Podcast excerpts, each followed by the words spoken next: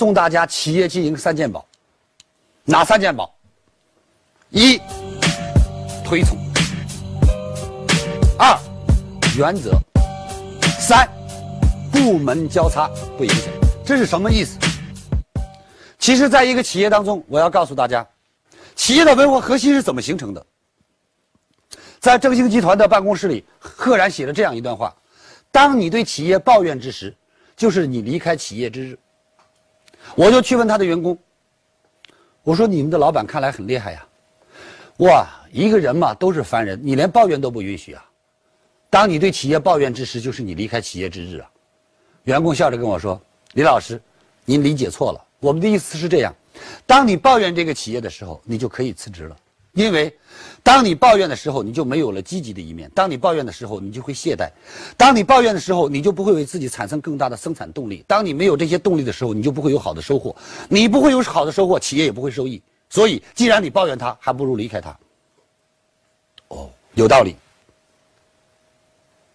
就像，当我在宁波演讲的时候，去问一个员工，我说：“请问你们企业是做什么的？”他说：“我们做电器的。”我说：“你认为在中国做电器的最好的是哪一家？”他说是海尔，我说你为什么不去海尔工作？就在他迟疑的时候，我笑着说：“因为他不要你是吗？”他笑了，哼 不要你的原因是因为你不够好，对吗？哼 所以我说我今天要告诉你，记住，如果问你哪家地下电哪家电器公司最好，一定是你们家，因为这是你的选择，当然它就是最好的。要有这种信心。各位，推崇对于一个企业的品牌，对于一个企业的核心是至关重要的。如果你底下的员工说我们这老板就不是人，这个企业还有未来吗？你想想，你跟着一个不是人的人去工作，你能是人吗？我们这个企业没有未来，一个没有未来的企业，你还在这工作，请问你有未来吗？你选择的就是没有未来。OK，我们的产品太差劲了。你知道为什么你的产品差劲？产品是你们生产的，是因为人差劲，产品才会差劲。OK。所以推崇，我要跟各位说，无论在企业、在家庭、在人际交往当中，都是至关重要的。推崇都能给我们带来帮助，都能给我们带来动力。什么叫原则？作为企业家，切记，任人唯贤，不任人唯亲。一，任人唯贤，不任人唯亲；二，任贤不党亲。也不能因为他是我的亲戚我就重用，也不能因为他是我的亲戚我就不用，一定要量才量力，真正根据他的能力，让适合的人去做适合的事。遇遇到原则，一定要做到坚守，有情的管理，无情的制度，绝情的处理。刚才我谈到第三点，部门交叉不影响。各位，一个团队为什么会涣散？一个团队为什么会不和？一个团队的不和，部门、流程、系统。所有的不合都会导致企业最大的损失。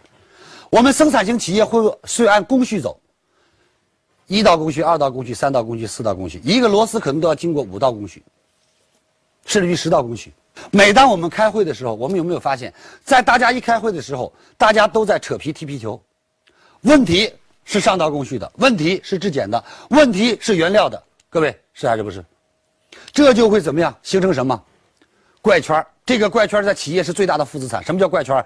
领导怪干部，干部怪中层，中层怪主管，主管怪员工，员工怪主管，主管怪中层，中层怪经理，经理怪老板。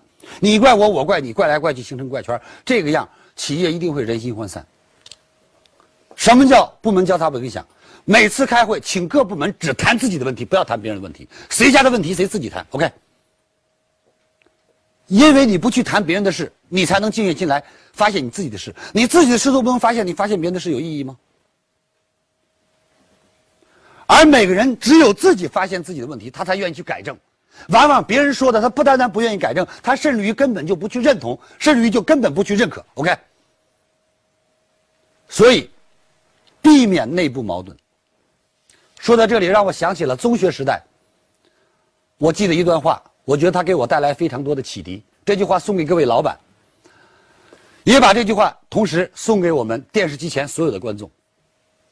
我记得这段话是这样写的：他说，静坐常思自己过，闲谈莫论他人非。能吃苦方为有志之士，肯吃亏不是吃人。敬君子方显有德，怕小人不算无能。退一步天高地阔，让三分心平气和。谢谢各位。听完李强老师的分享，有收获，请分享到您的朋友圈，让更多的朋友受益。我是李强老师助理谢慧聪。如果您在个人成长、演讲口才、事业家庭等方面有困惑，可以添加微信幺七六二五六二三九九六，领取李强老师的视频课程。视频课程更加精彩，让您有更多的收获。添加时请备注“课程”二字。